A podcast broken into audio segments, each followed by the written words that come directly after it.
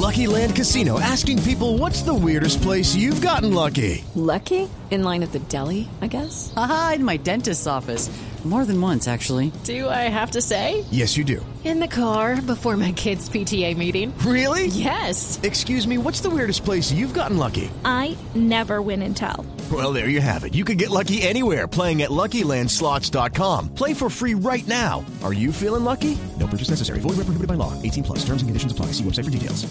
5 de la tarde, 12 minutos. Estas son las noticias más importantes a esta hora en Blue Radio. Las Naciones Unidas destacaron el acuerdo alcanzado entre el gobierno y las FARC en materia de búsqueda de desaparecidos en el marco del conflicto armado. Mariana Bolaños.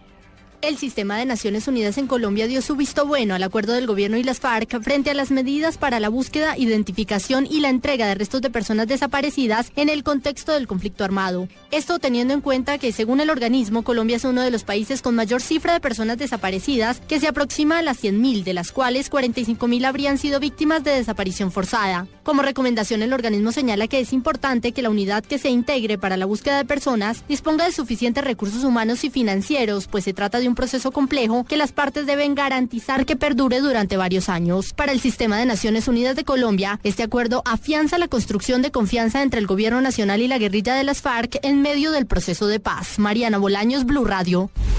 Aumenta el número de capturados por cometer delitos electorales cuando faltan solo cuatro días para los comicios regionales. Siguen cayendo candidatos que han violado la ley.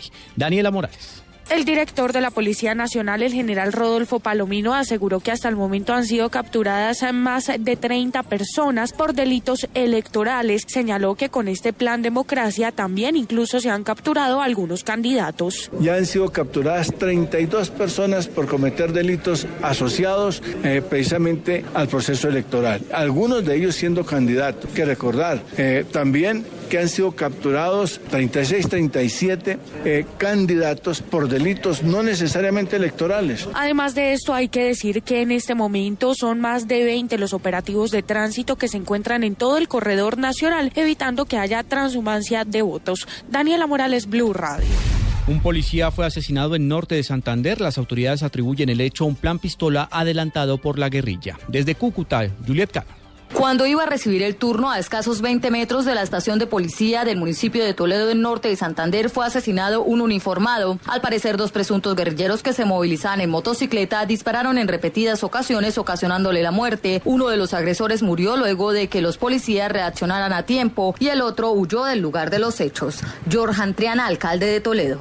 asesinaron al Y también fue dado de baja, un, pues yo pienso que es un subversivo, dieron de baja. El otro, eh, según lo que dice la Policía Nacional, eh, está herido y se voló en una moto, ya está la policía detrás de él. La policía aún no se ha pronunciado sobre este hecho violento. Entre tanto, el alcalde del municipio pidió garantías de seguridad, ya que este fin de semana se cumplirán las elecciones. Desde Cúcuta informó Juliet Cano, Blue Radio. En información internacional, en Venezuela, el defensor del pueblo hizo un llamado a la fiscalía de ese país para determinar si es legal o no el uso de una comunicación privada para enjuiciar al presidente de Empresas Polar. La noticia en Caracas con Santiago Martínez.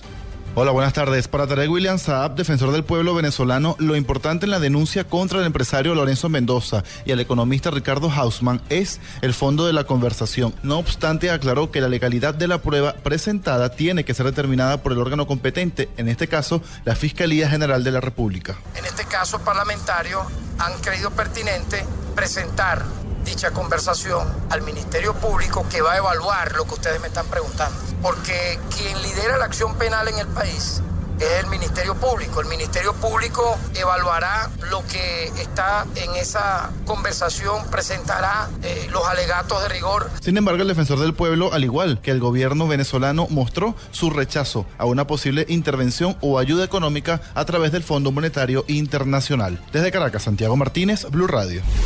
En Deportes, Patriotas y el líder Atlético Nacional jugarán hoy a las 7 y 45 de la noche en Tunja, en el único partido pendiente de los aplazados en la Liga Águila. John Jaime Osorio. Con el compromiso de hoy, la liga quedará al día y Nacional podría llegar a 36 puntos. Así le tomaría 7 al segundo en la tabla y de paso se acercaría al Medellín en la reclasificación. Diego Arias, volante de buena actuación en el último juego en Barranquilla, afirmó que el buen momento del verde obedece a una palabra, la solidaridad. Gracias a Dios, eh, creo que todo el equipo tuvo un gran juego y, en la parte individual se, se, facilita mucho teniendo compañeros siempre están dispuestos para tanto para atacar como para defender y, y seguramente tanto yo como todos mis compañeros sienten lo mismo porque la verdad que estamos viendo una solidaridad eh, muy, muy grande y, y, se disfruta los partidos en este momento, gracias a Dios, eh, lo estamos pudiendo disfrutar. En la nómina viajera de Nacional hay dos novedades para hoy, el regreso de Jonathan Copete y Magnelli Torres. El juego será a las 7 y 45 de la noche en el estadio de Tunja.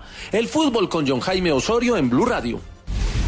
¿Qué está pasando ahora en las redes sociales? Vamos a la redacción digital de Blue Radio con Marcela Perdomo.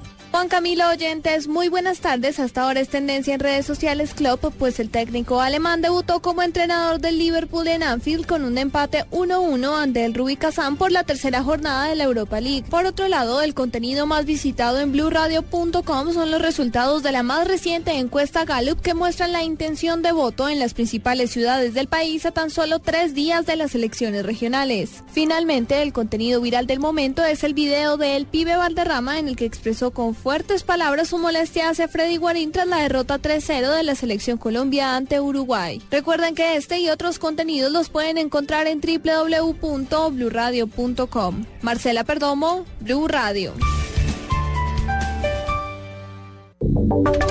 Y ahora en Blue Radio, la información de Bogotá y la región.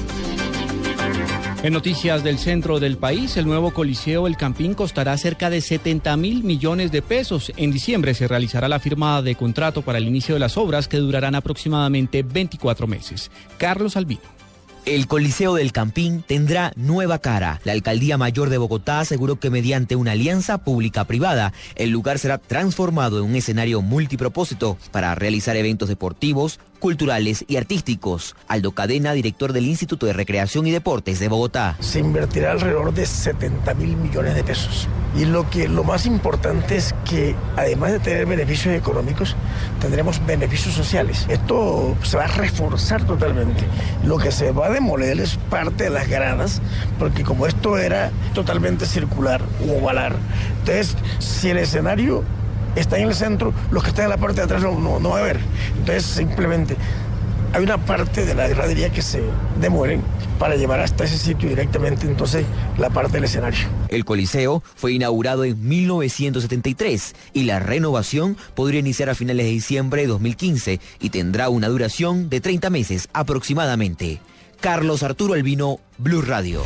El Centro Democrático denunció favoritismos en la elección del nuevo director de la Corporación Autónoma Regional de Cundinamarca, María Camila Correa.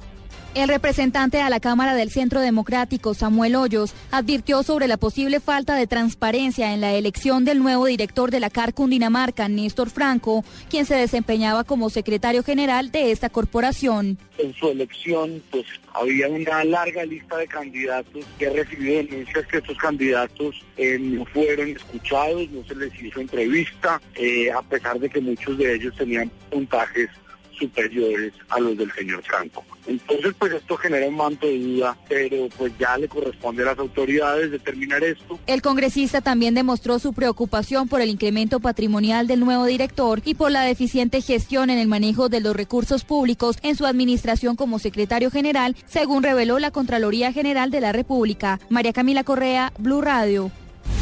Ampliación de estas y otras informaciones en blueradio.com. Continúen con Voz Popular.